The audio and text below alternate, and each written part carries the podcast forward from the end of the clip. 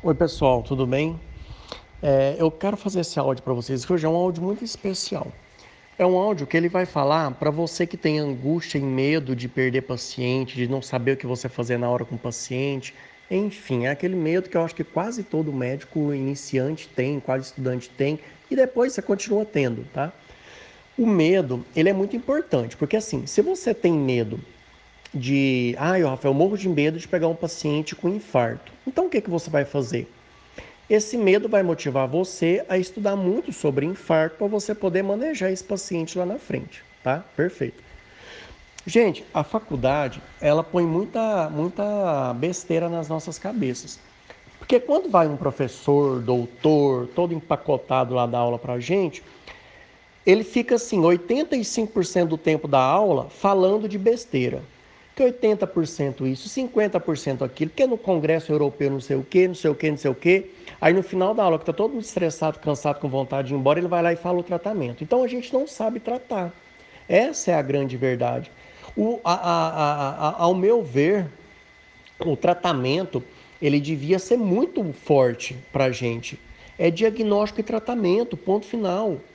Você não tem que ficar sabendo que a, a, a, célula X, Beltrana, fala com a Cicrana, que vem, vem, vem, dispara uma cascata. Essa cascata tem 20 itens. Aí o professor fica querendo nadar em cima da soberba dele lá para falar que ele sabe os 20 itens, porque ele só sabe fazer isso na vida dele. Aí você perde, depois chega no final e fala assim: Meu Jesus amado, como é que eu vou atender alguém com infarto? Nesse sentido. Só que quando você vai lá para a prática, com a mão na, na massa, você vê que não tem tanta coisa para fazer que você só tem que diagnosticar e tratar. E ponto final. Você não tem que ficar vendo a exceção da exceção da exceção de um eletrocardiograma. Então, é, e aí você tem a falsa impressão de que lá na frente as coisas vão ser da mesma forma que agora. E não são. Não são, tá? Então, esse medo, ele não pode é, é, deixar você imóvel tá? Uma onça presta na frente da pessoa. Tem gente que vai ficar imóvel, vai ser comido pela onça. Tem gente que sai correndo. Então a tua, a tua é, é, motivação tem que ser essa, de correr atrás do conhecimento, buscar. E é aquilo que eu falei para vocês nos primeiros áudios. Você tem que fazer a tua coleção de conhecimento. Senta e imagina. Bom, eu estou plantado lá na emergência. O que, que eu tenho que saber? Se chegar uma asma, hum, o que, que eu tenho que fazer na asma? Chegou uma bronquite, chegou uma pneumonia, chegou um, um, abscesso, o que é que eu vou fazer? Aí você constrói o teu conhecimento, entendeu? Agora, não tenha esse medo paralisante, que você fala, ai Jesus amado, eu, eu, eu não quero fazer isso, não quero fazer aquilo porque você tem medo. Não pode ser assim. Tá? O medo ele tem que te motivar a buscar conhecimento. E conhecimento básico, dinâmico, ponto final. Não é aquele é, é, é o excesso do excesso do excesso, as notas de rodapé que o professor ama falar para vocês entendeu? Então a gente tem que ter essa visão para a gente ser feliz, para ter paz, porque o, que, é que eu noto? O estudante de medicina não tem paz. Vocês não têm paz, médico não tem paz, justamente por isso, porque não sabe organizar. Tem que organizar, gente. É uma folha chamex e um lápis. Põe na folha chamex ali tudo que você precisa saber, que doenças que você precisa saber, que tratamentos você precisa fazer. E uma vez você tendo isso, as coisas ficam mais fáceis. Você fica mais seguro, com menor medo entender que você não é Deus, você não é super-homem. Tem gente que vai morrer na tua mão. Vai morrer, gente. E a gente tem que entender isso. Você não é um super-homem, você não vai ter o dom lá de chegar e, e, ressuscitar todo mundo, não. Faz parte, só vai perder paciente quem é médico e lida com, com saúde, com vida, tá? Você precisa entender que o paciente chega na tua frente, você tem que fazer o teu melhor, ponto final.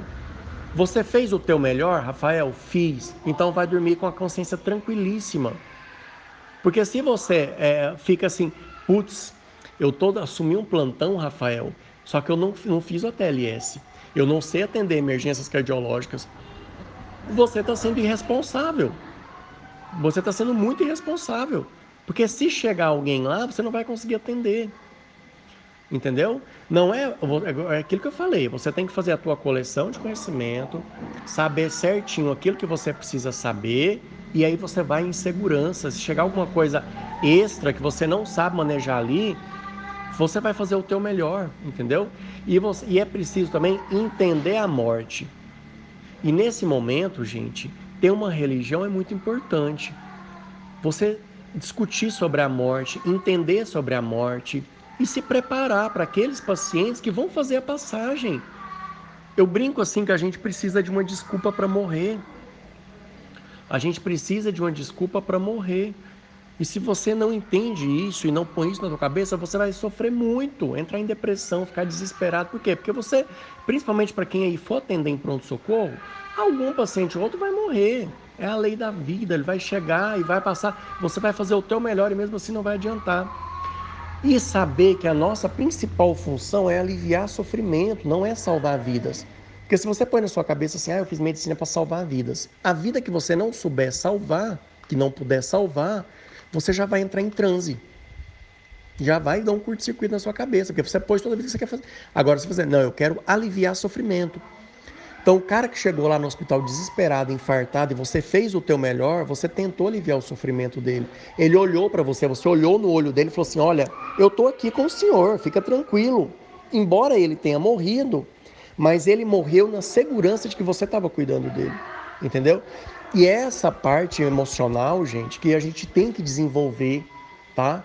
Você está no pronto-socorro, quando entra alguém, você não tem que atender a pessoa como objeto. Você olha no olho dela, segura na mão dela e fala assim: Ó, eu tô aqui. O cara já vai ficar tranquilo. Você melhora até a, a reação dela ao tratamento com isso. Entendeu? Então é isso que eu falo para vocês, para dar uma acalmada, entendeu? E isso vai levar muita paz para todos vocês, tá bom? Um abraço e bons estudos.